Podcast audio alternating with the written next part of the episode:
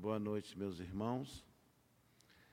Estamos iniciando mais uma palestra pública aqui no Grêmio Espírita Atualpa Barbosa Lima, aqui em Brasília, na Avenida L2 Sul, quadra 610, conjunto D. E hoje nós vamos conversar sobre, com, sobre a responsabilidade do nosso irmão Evandro Peroto, está a palestra de hoje, mas eu queria, antes de começar, apresentar o nosso jornal, o novo jornal Maio-Junho, e nesse jornal tem uma, umas trovas que foram recebidas pelo nosso irmão Maurício Cury, sob inspiração. E, embora seja o Dia das Mães tenha passado, nós estamos ainda em clima de Dia das Mães. Então, tem aqui uma, uma página chamada Divina Maternidade. E escreveu o nosso irmão a maternidade celestial criou o universo. A humanidade, gerada no ventre divino, herdeira do seu amor real e cristalino, vive em seu plasma eterno imerso. Quis o Criador, em seu excesso saber, criar-nos em seus dons latentes, recônditos no coração das sementes do ser a germinar e a se desenvolver. Deus, sabedor da nossa fraqueza, refleti-lo em sua grandeza, oferece-nos uma preciosidade. Na intimidade da alma feminina, deposita sua joia rara e genuína, o amor puro da maternidade. Está no nosso jornal, quem quiser reler, jornal maio e junho. Considerando que o mês, não é o dia das mães, o mês das mães, a gente leu essa trovazinha. Meus, meus irmãos da internet, é, que Deus nos abençoe, nos guie nesse dia. Nós, do Grêmio Espírita, temos a satisfação de comunicar a todos vocês que nós estamos mudando toda a nossa aparelhagem de som, luz e imagem aqui do Grêmio. Então, criamos uma cabine específica e nessa cabine nós colocamos os melhores equipamentos que estiveram ao nosso alcance. Então, tem lá é, nosso irmão Adolfo, nosso irmão Eduardo, que estão lá monitorando, e o nosso irmão, que foi o criador de tudo, que montou tudo, Felipe Vaz, que está conosco. Tem ali também, quietinho, o Alexandre Vaz, que também participou de, desse contexto todo. Então, nós estamos, nesse mês de maio, desde o Festival de Música do DF, aprendendo a usar esses equipamentos novos e nos acostumando com botões novos, com tecnologias novas, com recursos novos. Então, nós, desde já, pedimos a, a, a vocês que qualquer mudança de cenário, qualquer atropelo que nós possamos ter, que nos perdoem nesse momento, mas nós estamos dando um salto de tecnologia. E aí é, é muito legal a gente é, passar da tecnologia anterior, que era uma mesa que ficava junto aqui à, à mesa principal, a essa sala, a nova sala de som, luz e imagem. Bem, dado esse recado, vamos fazer nossa prece inicial.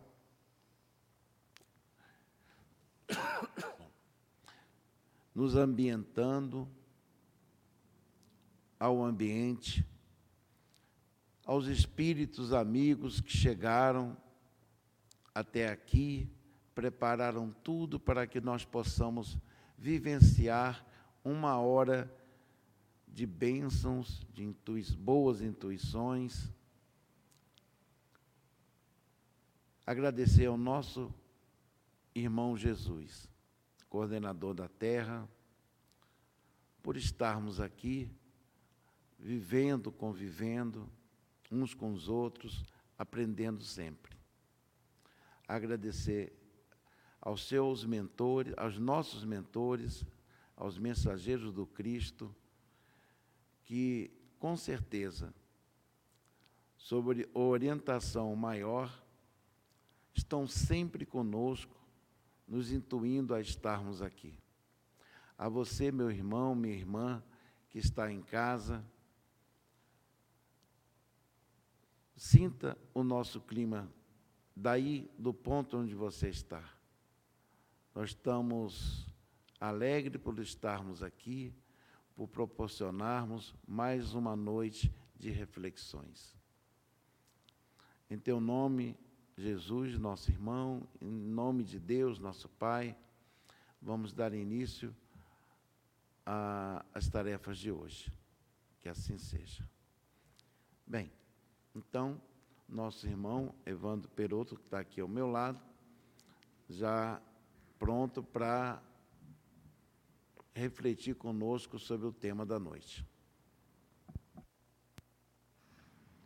Boa noite todos, boa noite vocês que nos acompanham aqui no salão e em casa. É, obrigado, Paulo, pela, pela prece. E a tarefa que nos foi proposta foi discorrer sobre um capítulo é, do livro Bênção de Luz, Bênção de Paz, de autoria de Emmanuel, psicografia de Chico Xavier, o capítulo 36 desse livrinho. São capítulos bem curtinhos, uma leitura bem gostosa, e esse capítulo 36, Emmanuel discorre um pouquinho sobre falta de fé. E esse é o nosso é a nossa temática de hoje, é o ponto de partida para as nossas reflexões.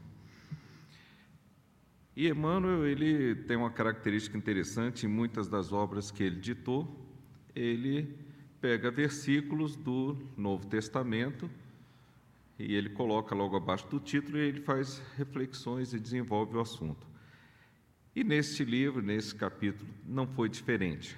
Ele pegou um versículo da carta de Paulo aos Romanos, no capítulo 14, e que diz o seguinte: Acolhei ao que é débil na fé, não porém para discutir opiniões.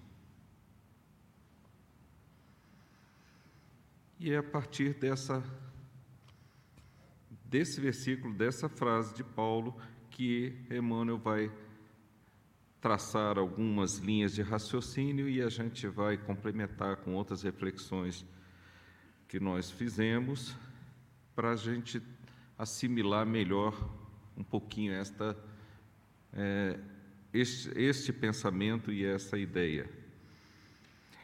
Logo no início do capítulo, Emmanuel faz uma observação bastante interessante. Ele diz o seguinte: que a gente não deve julgar é, a criatura é, sem fé, usando como padrão uma criatura que é de uma moral mais firme, é uma criatura que tenha uma fé bastante desenvolvida, que não dá para a gente julgar duas pessoas, ou avaliar ou comparar duas pessoas que tenham é, fés, fé, de, de, digamos assim, distintas. Né?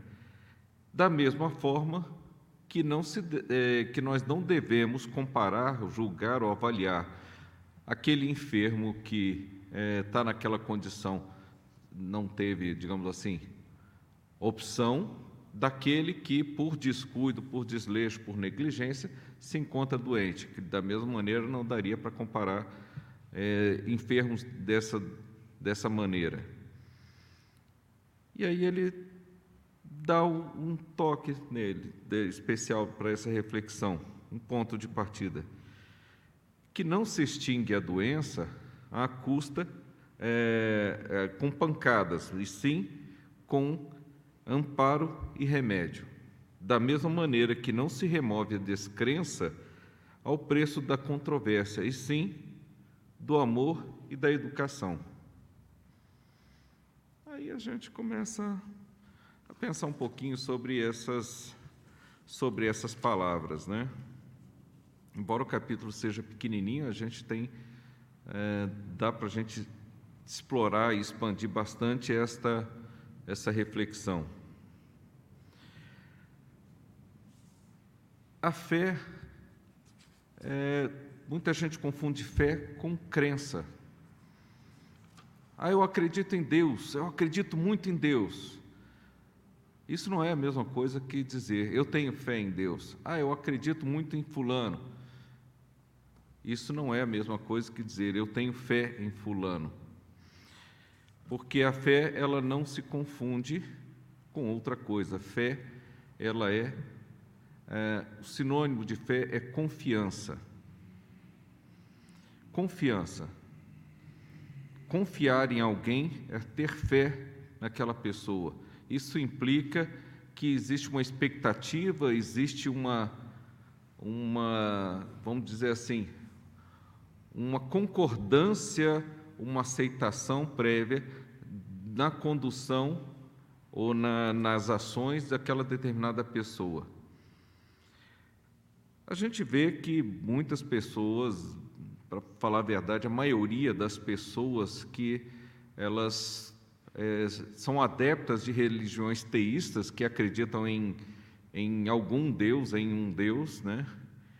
A maior parte das pessoas que acredita em um Deus, é, será que tem fé nesse Deus?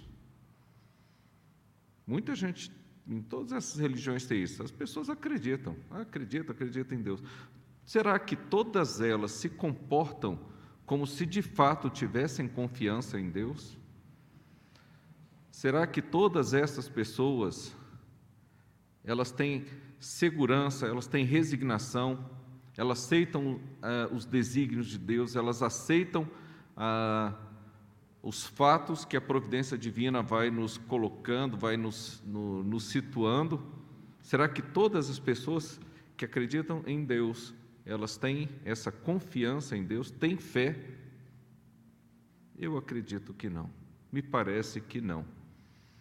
Porque nós vemos desespero, descrença, é, a fé, como Paulo diz, né, a fé esfriando nas pessoas em tempos difíceis, foi sempre assim, e, e o mundo neste momento atual, né, é, já, já tinha sido predito isso, né, de que a fé de muitos esfriaria nesses momentos de muita turbulência, muitas dificuldades, porque as pessoas questionariam, duvidariam ou deixariam de simplesmente deixariam de acreditar que Deus os ampara, os assiste, de que Deus está é, nos amparando, no, nos protegendo.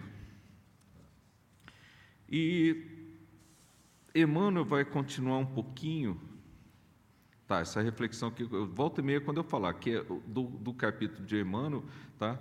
É porque eu estou entremeando com com algumas reflexões e alguns comentários, né?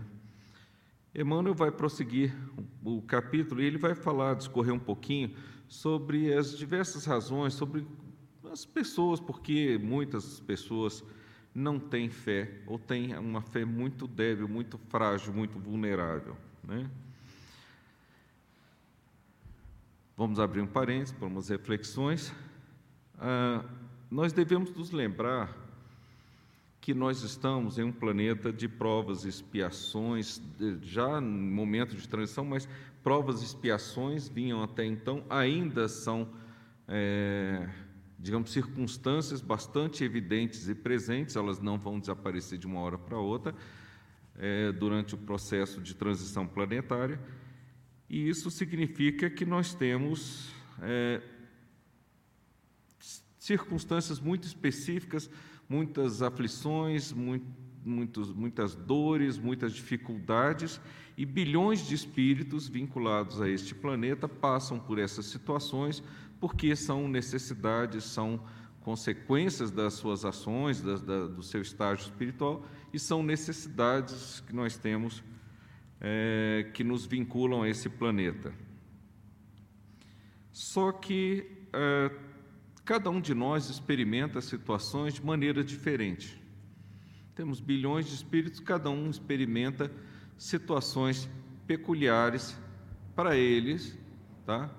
A existência que eu tenho é diferente da dela, da dela, dele, dele. Cada um de nós tem um percurso espiritual aí de milênios. Cada um de nós tem suas próprias dificuldades. Cada um de nós é, teve falhas específicas, é, cometeu deslizes diferentes, é, corrigiu coisas, é, algumas coisas, não corrigiu outras, e cada um tem um percurso, teve uma trajetória espiritual diferente. Por isso, cada um de nós se encontra com é, necessidades específicas. Né?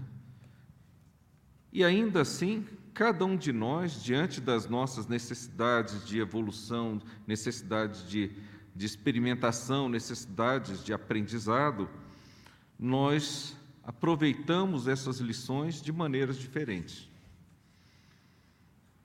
Nós aproveitamos, cada um de nós aproveita essas lições de maneira diferente. Alguns aproveitam muito bem, alguns aproveitam o tempo, alguns aproveitam a, a, a reencarnação, aproveitam todas as oportunidades, crescem com esses aprendizados em reflexão e amadurecimento espiritual. Outros, nem tanto. Infelizmente, a maioria aproveita muito mal, aproveita pouco as experiências, aprende pouco com as experiências. Repete.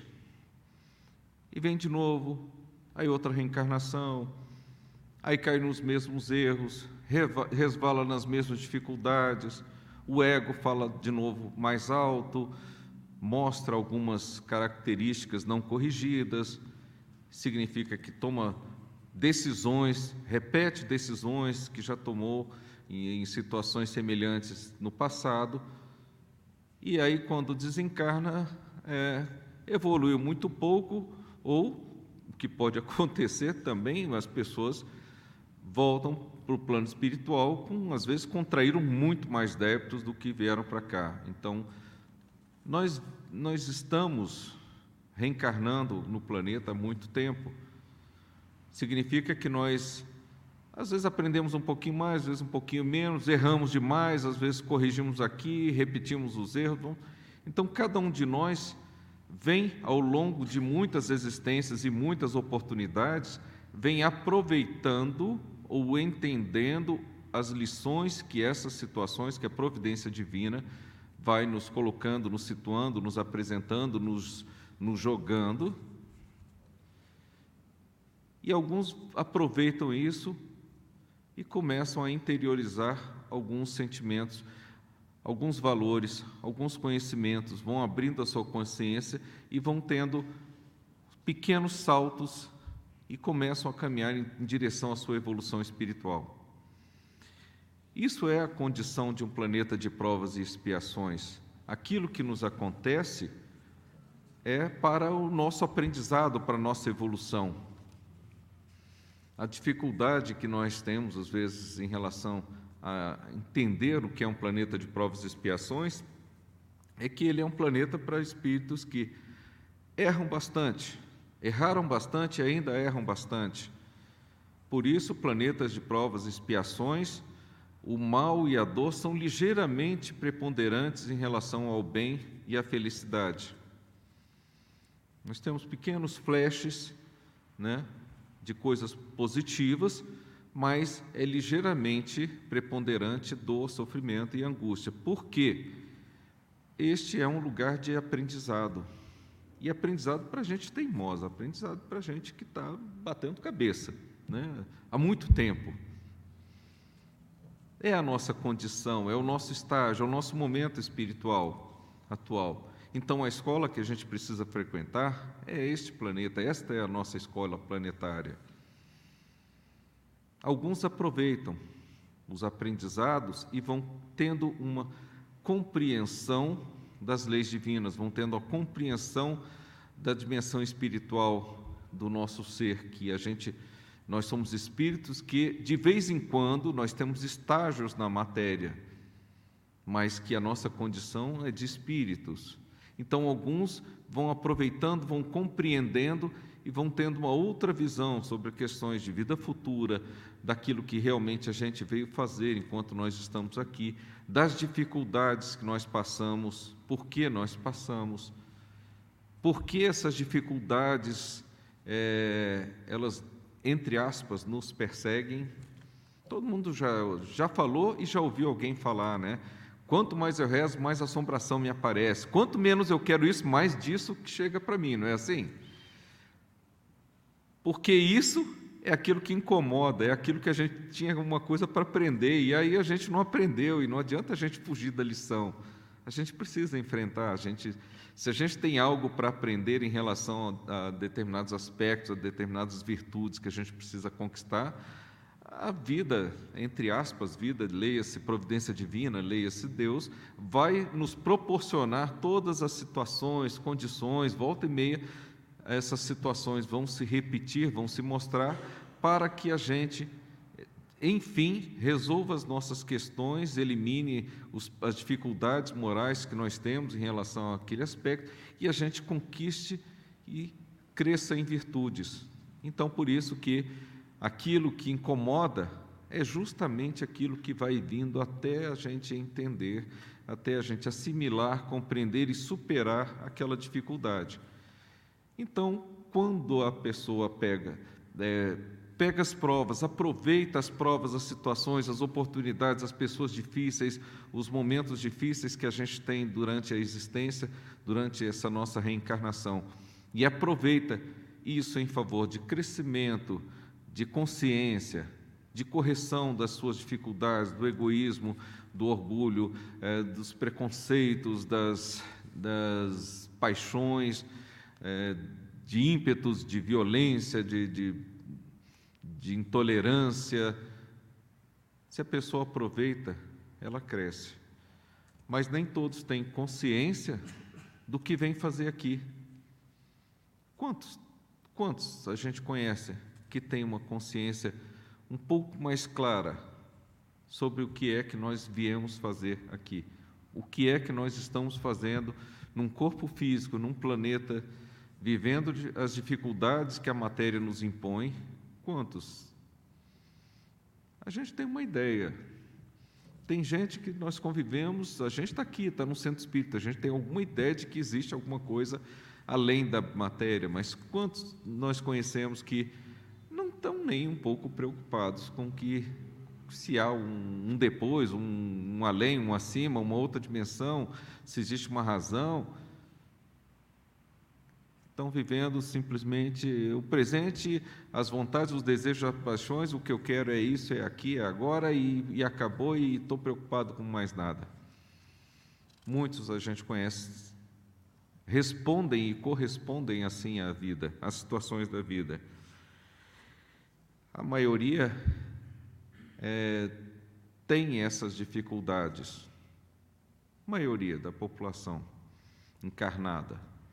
Os desencarnados sabem que são espíritos, são desencarnados, né? Mas os que estão encarnados, o esquecimento da matéria, nos deixa num certo. Alguns guardam lembranças, alguns têm essa preocupação, alguns é, essa, digamos assim, essa, essa ideia, essas noções de, espirit, de, espiritualidade, de espiritualidade e de que há uma transcendência além da matéria, e isso já é mais presente.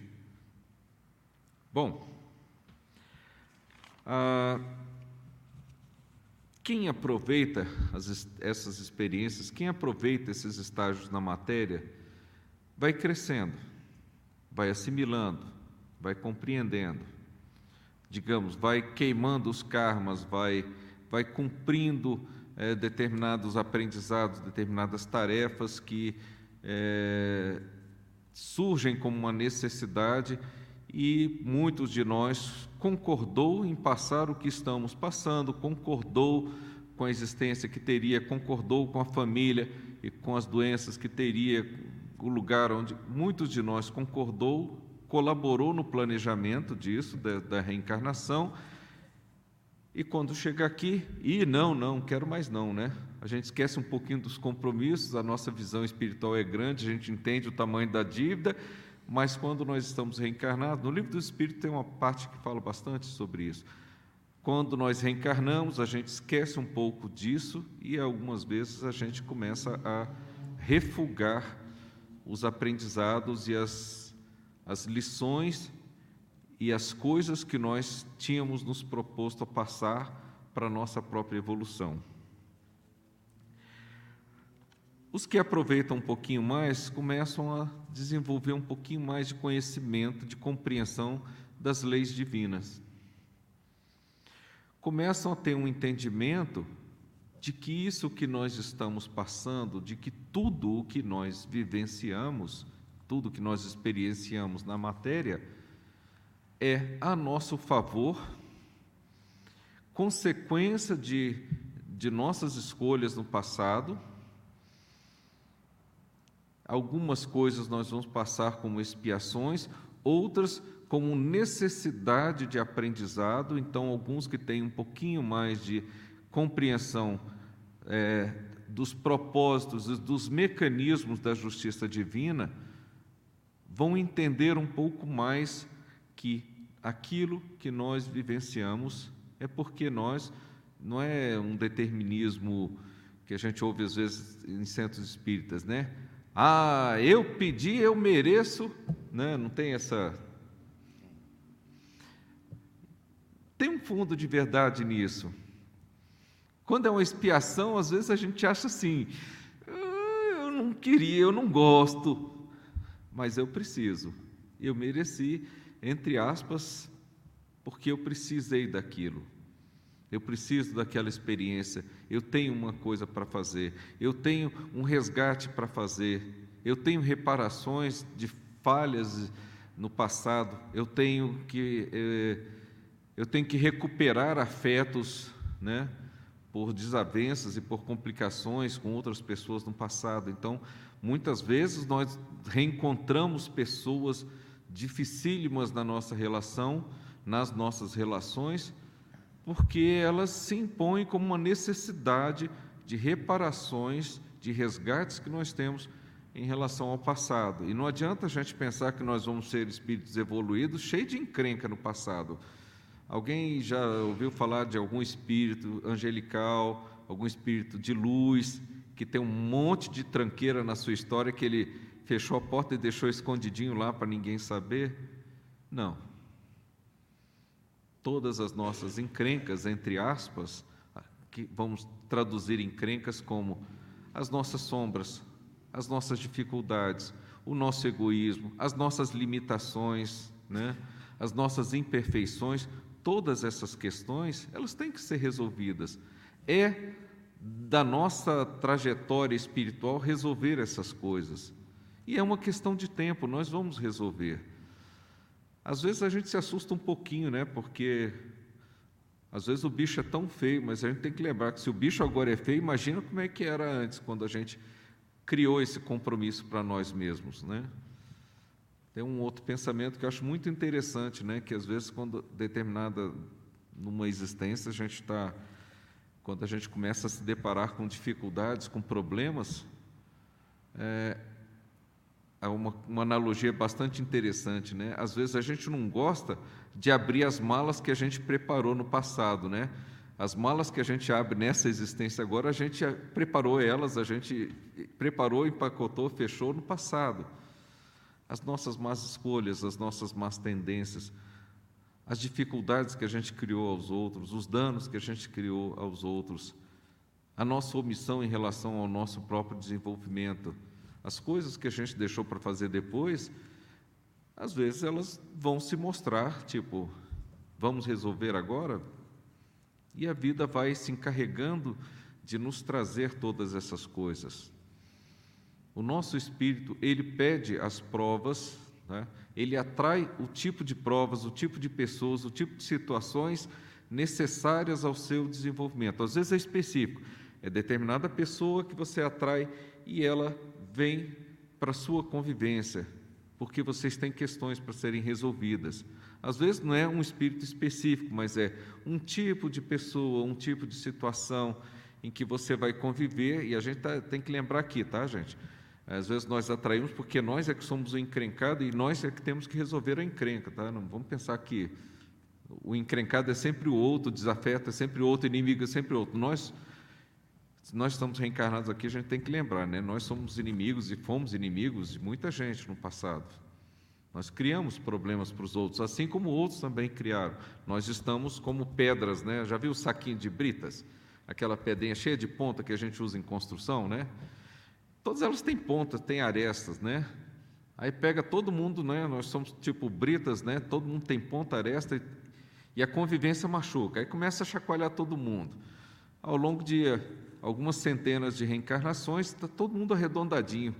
A gente se esbarra, mas já não dói mais, né? Não machuca mais. A gente a, a gente aprendeu a não machucar e a não se doer tanto dos outros, da convivência. Quer dizer, perdão, compreensão, empatia. É uma analogia bastante interessante essa do, dos saquinhos de britas, né? Mas essas nossas existências vão nos colocando diante de situações e o nosso amadurecimento espiritual tem oportunidade ou pode ser desenvolvido a partir dessas nossas experiências. Nós, sabe quando a gente pega uma calculadorinha, a gente faz continhas, né? Ah, 3 mais 28 mais 78. Ah, esse é o resultado, é.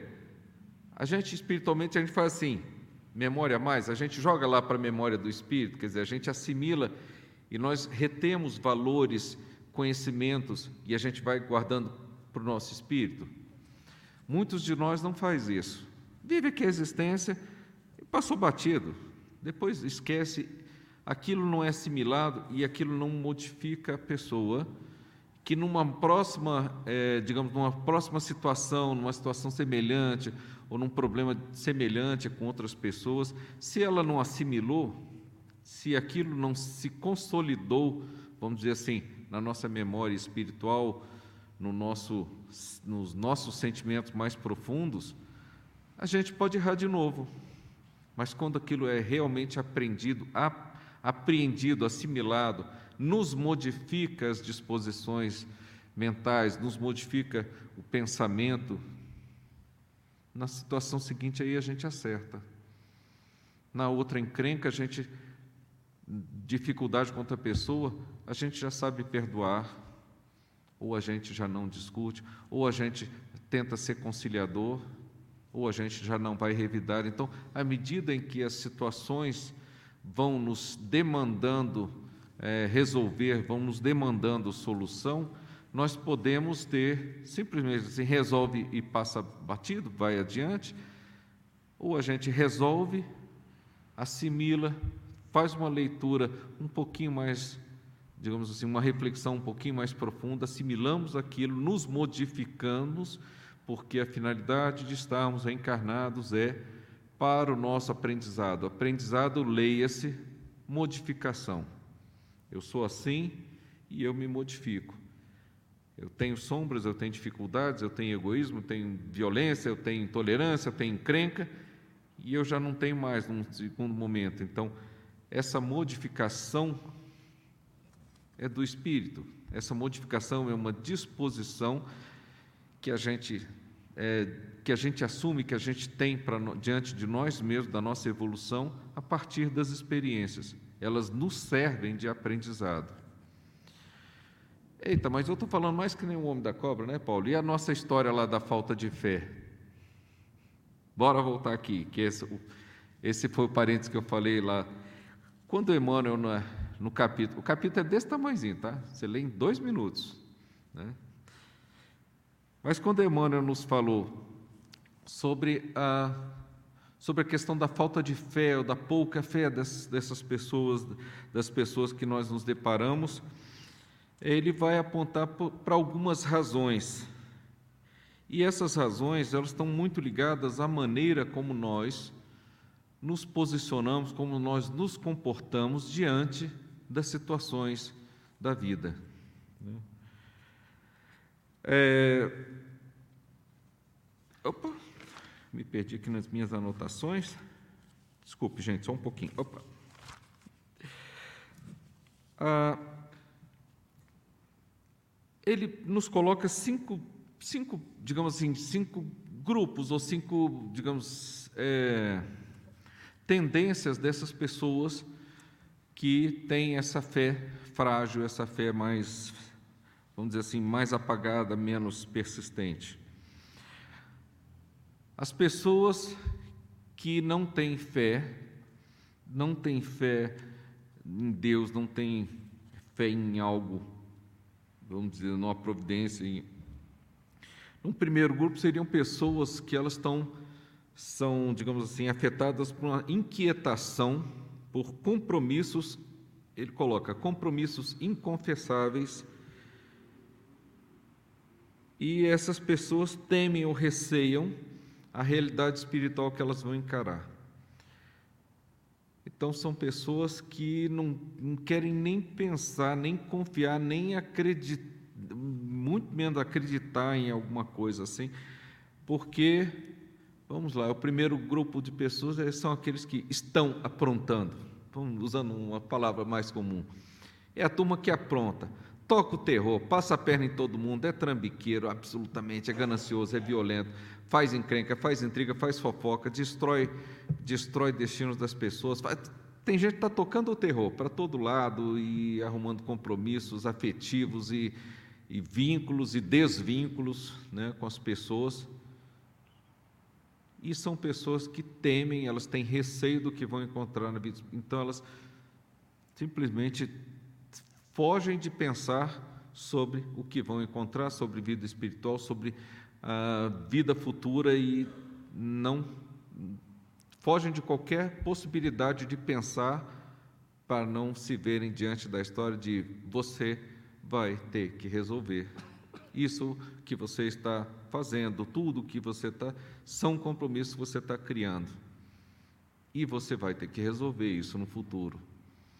Então tem gente que foge, receia e ela está preocupada com o agora e ela fecha tudo, e esse é um grupo de pessoas, um primeiro grupo que Emmanuel vai nos, nos relatar.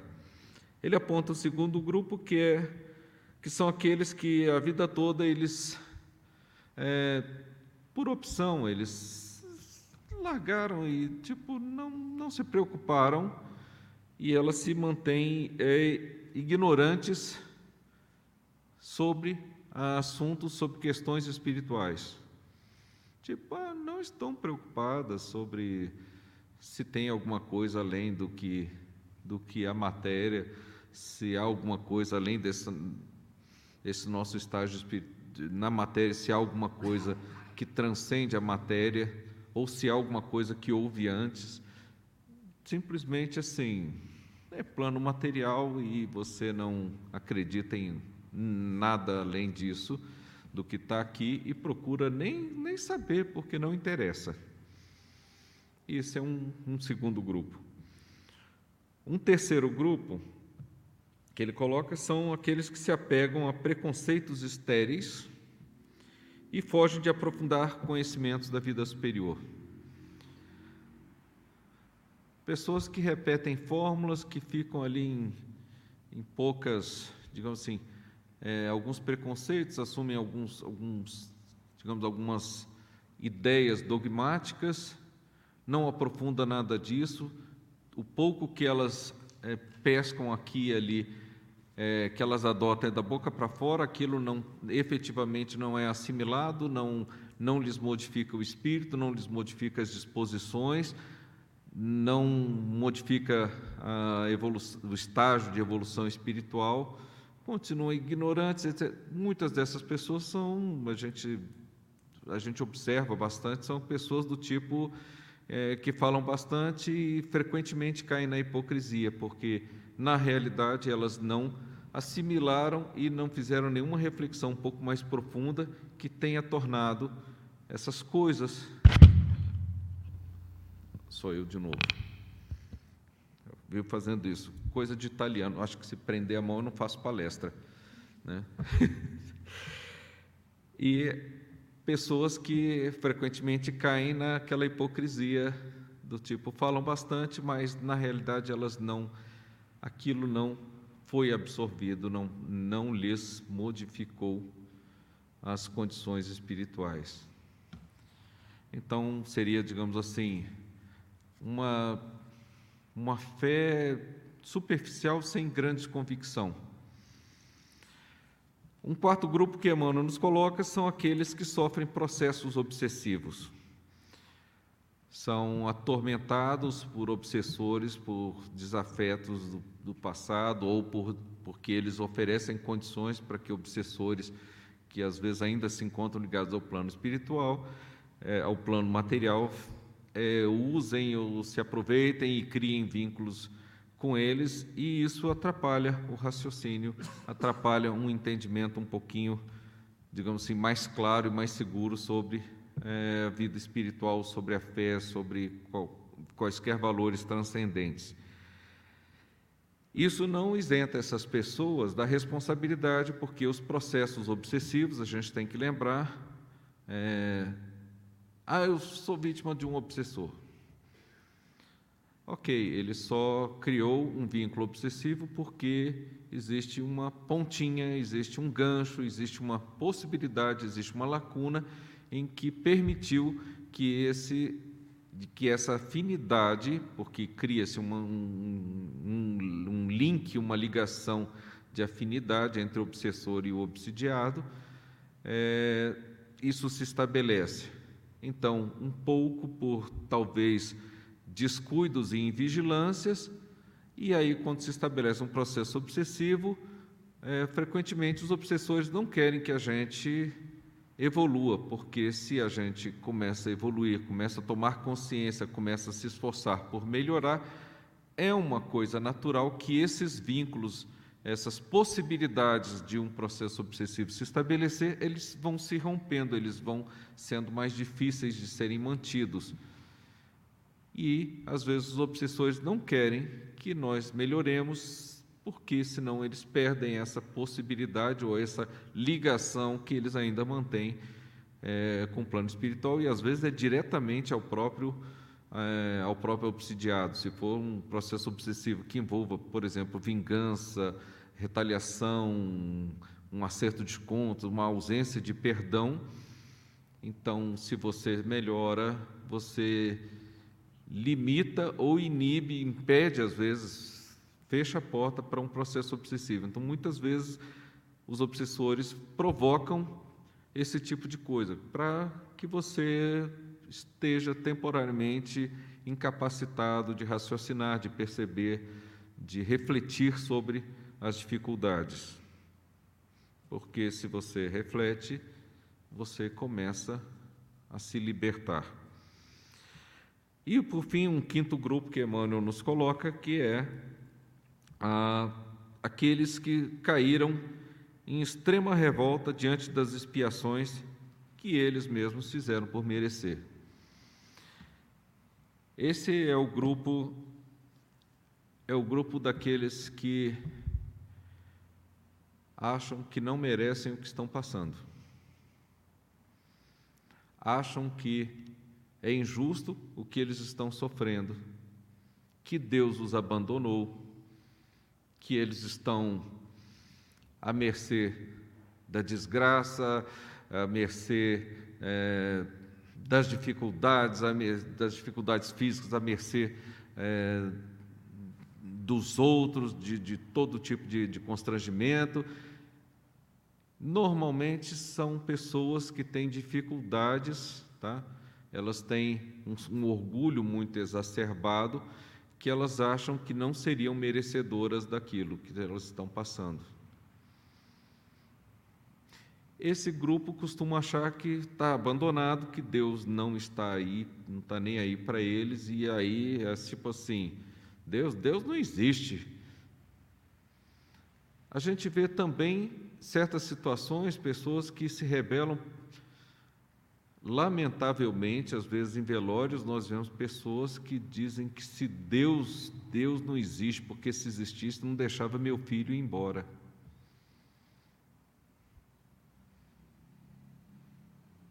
E aí a pessoa acha que. Tá, eu conheço uma, conheço uma mulher que ela teve gêmeos, filhos gêmeos, e os dois morreram no primeiro dia de nascimento. E ela brigou com Deus. E passou anos com amargura e assim, achando que era injustificável aquilo. Até que em sonho, essas crianças apareceram para essa mulher e disseram para ela: Mamãe, por favor, nos liberta porque nós estamos sofrendo muito. Aí a ficha caiu.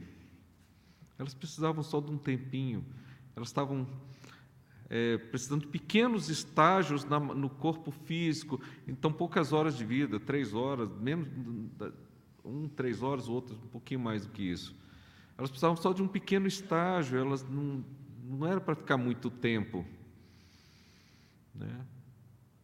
Então, são esses tipos de situações que a gente vai vendo aqui e ali, que é um pouco de, às vezes é uma, uma rebeldia, às vezes é uma insubmissão a uma determinada situação que nós precisaríamos passar, ou às vezes nós nos voluntariamos passar porque nós temos que ajudar aquele que é o que de fato vai passar uma dificuldade, a gente vai partilhar, um, às vezes, um momento de sofrimento, mas essa é a, digamos, seria um grupo que, é, de uma maneira geral, é o grupo que não tem resignação e que se rebela, se revolta, porque acha que é injusto. Muitas vezes por uma incompreensão dos desígnios divinos e outras vezes por orgulho mesmo, porque acha que por que não com você?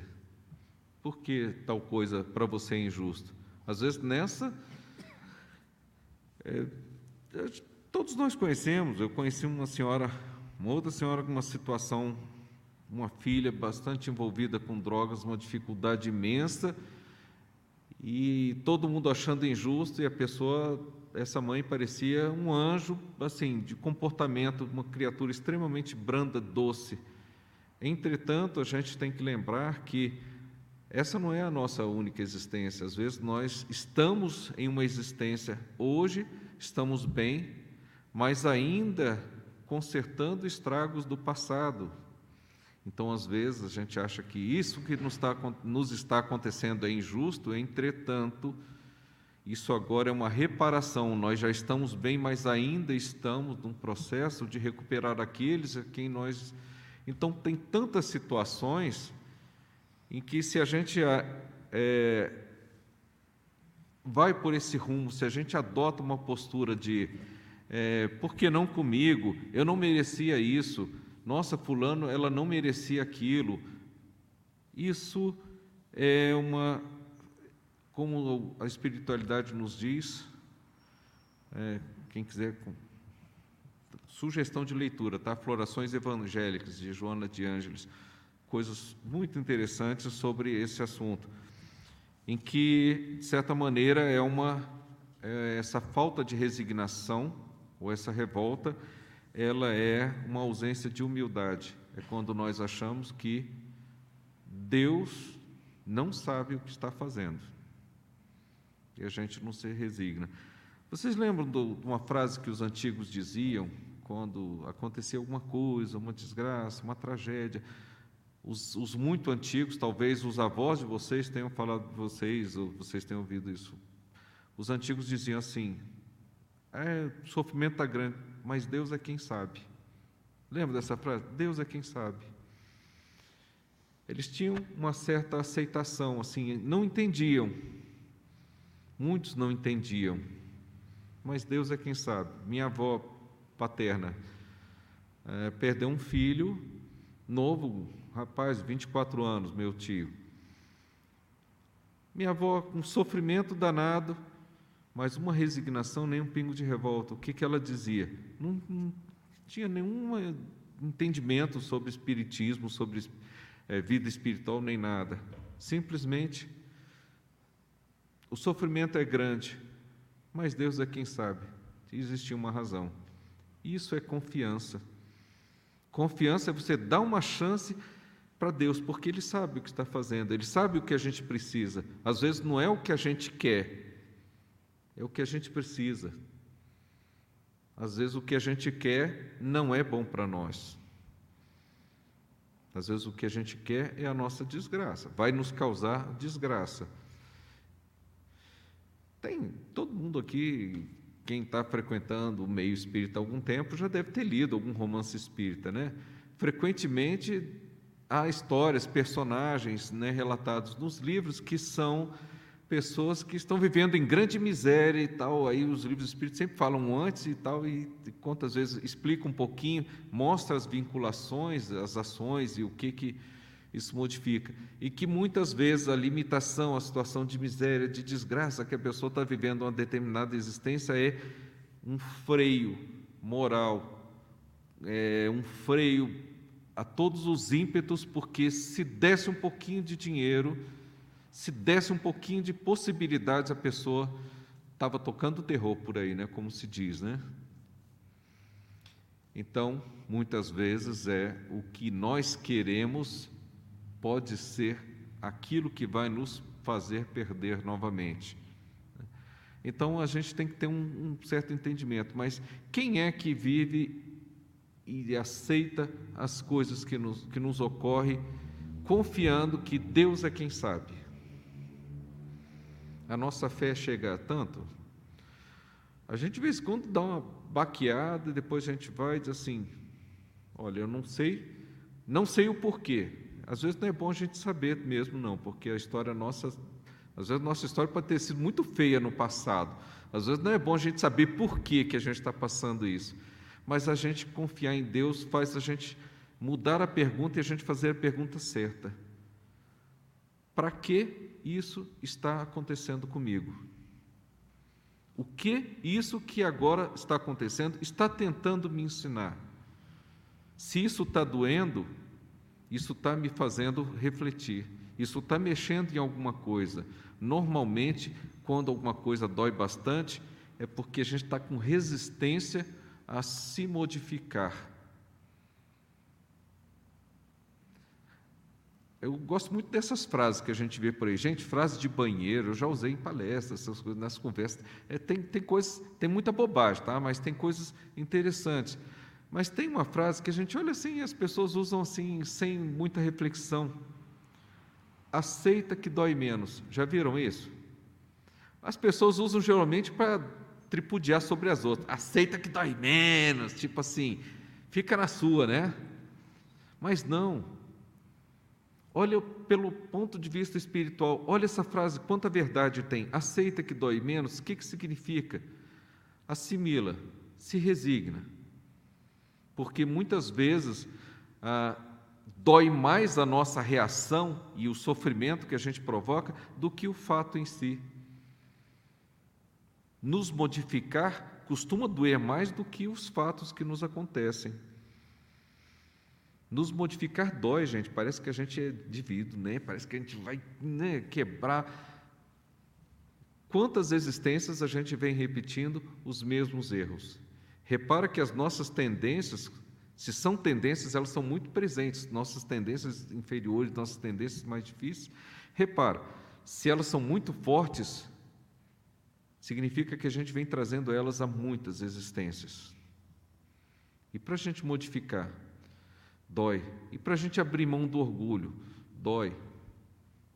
E para a gente abrir mão do ímpeto de revidar e a gente abaixar a bola, e quando alguém fizer algum gesto, a gente respirar fundo e falar: tudo bem, cara.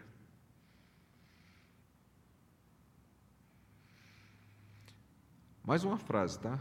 Dessas dos, dos, dos antigos também, né? Os antigos tinham um tipo de sabedoria que era da vida, e a gente tem que lembrar que nunca faltou intuição e a intervenção do plano espiritual no plano físico. Mesmo antes de existir espiritismo, sempre houve intervenção tá, dos espíritos sobre, sobre os encarnados. um pensamento muito dos antigos. Quer conhecer uma pessoa, dê a ela ou dinheiro ou poder. E aí você vai saber quem ela é. Vocês já ouviram essa frase? O que, que é isso? Dê a ela possibilidades dela agir. Dependendo de como ela agir, você vai conhecer a índole dela. Por isso que a espiritualidade nos diz sempre que, às vezes, as nossas limitações, esses freios que a gente tem, essas dificuldades, as restrições que a gente tem na vida, elas agem a nosso favor porque elas nos impedem de tocar o terror no mundo, elas nos impedem de repetir os erros e, às vezes, uma existência de muita limitação, dificuldade, de, de provas amargas, difíceis e duras, é o que vai começar o nosso processo de nesta eu não errei, nesta eu posso ainda não ter ficado uma pessoa, entre aspas, ter né, evoluído, ter, né, não é de uma hora para outra que as pessoas evoluem, mas às vezes a pessoa chegar no plano espiritual com a sensação de que desta vez as restrições, as dificuldades, as limitações aparentemente eram injustas e, e era uma desgraça que me ocorreram, mas desta vez eu não fiz o que antes eu fiz. E aí a pessoa começa um processo de de construção e de reconstrução de uma trajetória que de muitos erros ela começa a se direcionar diferente. Por isso que a falta de fé, ela é uma insubmissão porque ela não reconhece sabedoria divina, não reconhece que Deus sabe o que a gente precisa. A justiça divina nunca é para nos punir. A justiça divina, a providência divina, nunca vai nos colocar numa situação para, para nos castigar mas vai nos colocar numa situação para que nós possamos aprender, para que nós possamos melhorar, para que a gente não erre. Se a gente ainda não aprende, pelo menos a gente vai estar limitado por, nos erros e a gente vai começar um processo diferente, de uma existência diferente, a come, começa a direcionar a nossa vida por uma trajetória melhor. E esse último grupo do, dos que se rebelam mais é o grupo dessa fé, digamos que é, por orgulho e por falta de humildade, humildade, não reconhece que a providência divina ela age a nosso favor e ela nos quer é, nos quer melhores, nos quer evoluídos, nos quer em crescimento, nos quer agindo no amor.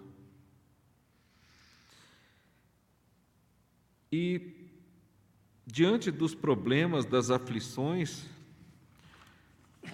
ah, muitas pessoas se deixam abater,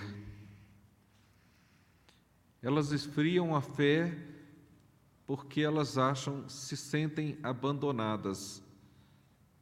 Muita gente se sente só, se sente triste, acha que não há nada, que ninguém no mundo cuida delas, e muita gente esquece. O Espiritismo, graças a Deus, vem nos, nos ajudar, nos orientar muito que todos nós não todos nós não ficamos desamparados, nós nunca fomos desamparados. E que quanto mais dura é a prova, mais nós temos apoio para vencer. Quantos de nós têm coragem? Tem coragem, né? Teria coragem. Vamos, vamos supor que nós estivéssemos no plano espiritual e nós estivéssemos discutindo ou, planejando nossa reencarnação. Quantos de nós diria assim: eu quero reencarnar, mas eu estou com dificuldades muito sérias, eu quero reencarnar. Com muita dificuldade, que eu não vou, não vou ter quase nada para comer. E muitas vezes eu vou ter que comer do lixo. E que eu não vou ter uma casa, e que ninguém nem vai saber que, que, que eu existo.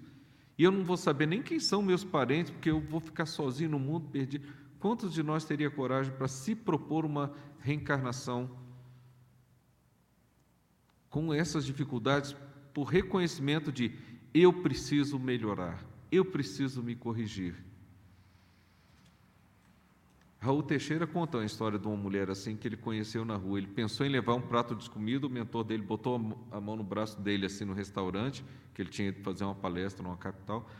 Aí o mentor dele falou assim: "Nem pense, que ele pensou em pedir um prato de comida para o garçom, uma, uma quentinha para levar. Ele disse: nem pense, ela vai jogar fora. Aquela mulher que você viu lá na rua comendo do lixo, ela foi um político muito importante da vida brasileira, da política brasileira no passado. E por descuido, se propôs uma prova muito dura. Ela come do lixo, ainda não dominou o seu orgulho, mas ela se propôs e ela está passando por uma dificuldade. Amparada, desamparada ela estava? Não. Amigos espirituais, sempre a espiritualidade nos ampara. Quanto mais difícil a prova, mais nós temos apoio para podermos vencer, porque as provas, nossas provas às vezes são muito difíceis. E quantos de nós têm compreensão, acolhimento e empatia para quando ver uma pessoa numa dificuldade grande, respirar fundo falar assim: que Deus a proteja, que Deus o proteja. Que prova difícil, que espírito corajoso que resolveu enfrentar as suas sombras, os seus defeitos, suas dificuldades em uma prova tão dura, em uma existência tão difícil, e você vai lá e ajuda. Da maneira que você pode, porque isso não significa que nós estamos isentos. E quanto mais as provas parecem difíceis, mais a gente deveria lembrar que Deus está nelas. Porque a prova dura, a prova difícil, a lição pesada que nós às vezes estamos sujeitos, significa que o professor está nos ensinando, está se esforçando e está nos amparando para que a gente vença e tenhamos aquele conhecimento. Eu vou, para encerrar, e é, na carta de Paulo e Emmanuel reforça que aqueles que têm pouca fé não nos cabe entrar em embates e entrar em convencimento e, e tentar convencer os outros. Diz, independente do que seja, você deve acolher, amparar e ajudar. Joana de nos fala um pouquinho de uma coisa. Conquanto Jesus fosse o arquiteto sublime da terra, não desconsiderou a carpintaria singela de José caminhou imensos trechos descampados de solos agrestes a serviço do amor. Conviveu com os mais difíceis caracteres sem melindres, sem falsa superioridade. Tão igual se fez aos infelizes que o acompanhavam, que nem todos acreditaram fosse ele o enviado, o escolhido. No entanto, ainda aí não usou a presunção de convencer ninguém fazendo tudo aquilo para quanto veio, e depois retornou sereno, sem abandonar os que a quem veio amar. O que Jesus fez? Ele saiu em controvérsia, saiu fazendo, tentando fazer, não. Amou, exemplificou, vivenciou aquilo que estava fazendo. Assim as pessoas se contagiaram e assim, dois mil anos, mais de dois mil anos depois, nós estamos aqui falando sobre isso. Ainda não aprendemos, mas estamos no caminho. Que o nosso Mestre Jesus nos ampare e nos proteja, para que a gente tenha discernimento, sabedoria em todas as situações da vida, para que a gente não perca a nossa fé. E se nós ainda tenhamos ela pouca, que a gente sempre lembre que tudo o que nos acontece é porque o nosso Pai nos quer crescer, nos quer ver algum dia felizes e anjos. Que o nosso Mestre Jesus nos ampare nessa nossa trajetória, entre as dificuldades, as alegrias, mas que a gente tenha sempre isso muito, de maneira muito clara. Graças a Deus.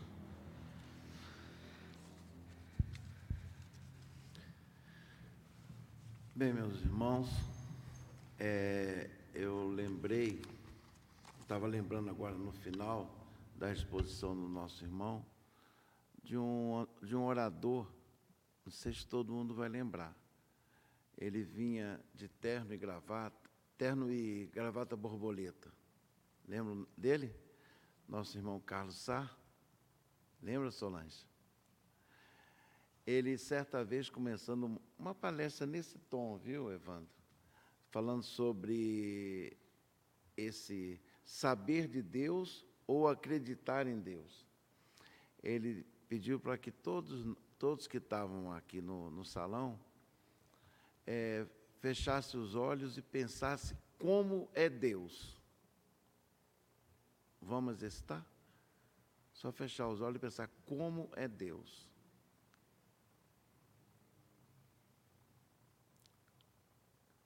Aí ao final ele dizia assim: que da forma que cada um pensou como é Deus, está absolutamente correto. Porque cada um tem, não dá para padronizar nem aceitar somente uma definição. Alguns acreditam em Deus como uma energia, como uma, uma vibração, não é?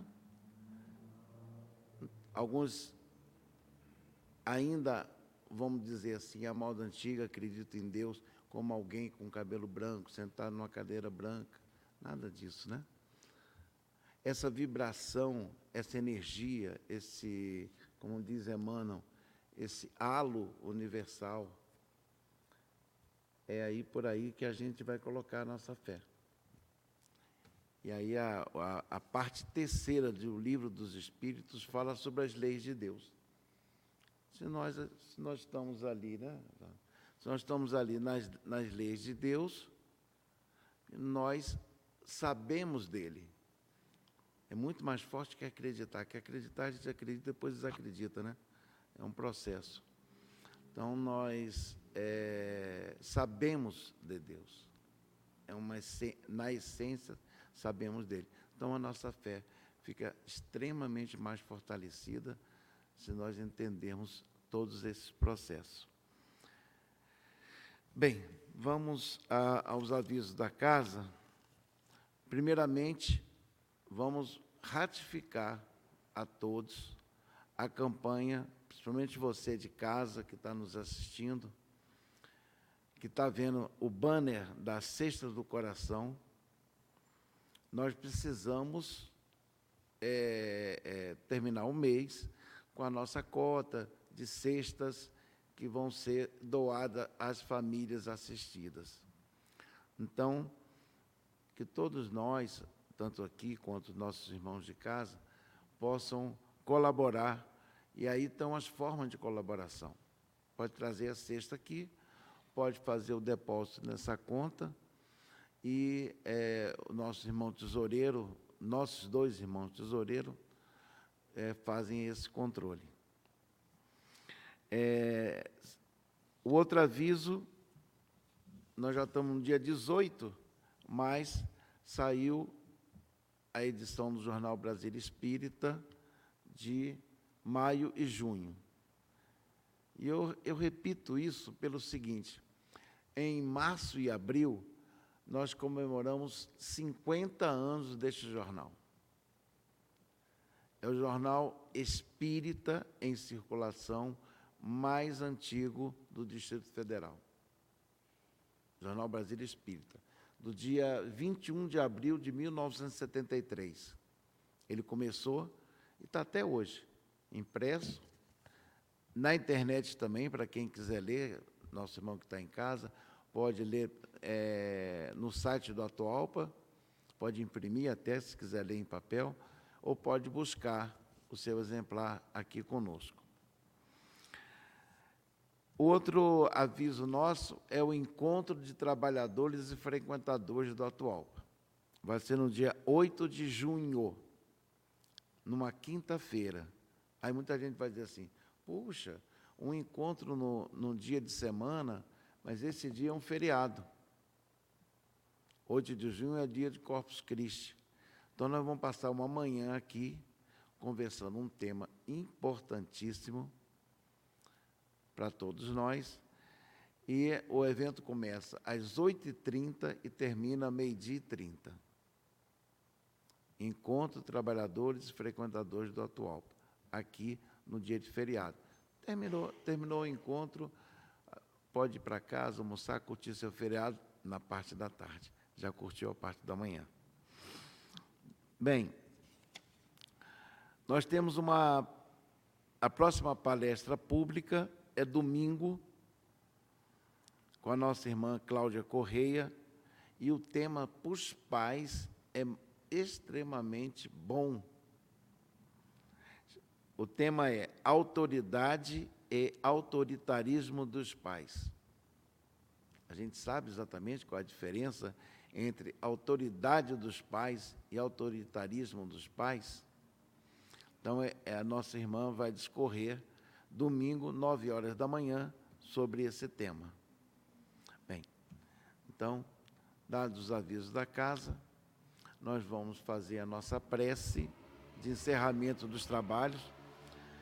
Para aqueles que estão presentes aqui, nós temos um, um livro a sortear, Conquistas do Coração, autoria desse livro do nosso irmão João Moutinho, foi presidente da Federação Espírita do Distrito Federal, e é da autoria dele. Aqui tem uma pesquisa fantástica e, a, e vai ajudar a quem ganhar e levar esse livro para casa. Então vamos fazer a nossa prece para encerramento da primeira parte dos nossos trabalhos. Em seguida, iremos a trabalho de passe. Deus nosso Pai, muito obrigado por estarmos aqui, por existirmos, por estarmos vivenciando tantas experiências. Cada uma tem o seu valor na nossa evolução moral e espiritual. Muito obrigado, Jesus, nosso irmão pelo todo o apoio que temos para vivenciar, experimentar, estarmos aqui encarnados. E esse apoio tem chega até nós por meio dos mensageiros, dos benfeitores. E temos a certeza que a nossa estrada evolutiva será bem cumprida se unirmos em sintonia a nossa equipe espiritual e a nossa equipe material, nós e aqueles que nos cercam. Essa união nos faz, com certeza, estarmos impulsionados para para todos os problemas, todas as dificuldades e vivenciar as alegrias com devido valor. Mestre amigo, fica conosco, queremos estar contigo. Em teu nome e, sobretudo, em nome de Deus, damos por encerrada a primeira parte dos nossos trabalhos. Que assim seja. Bem, enquanto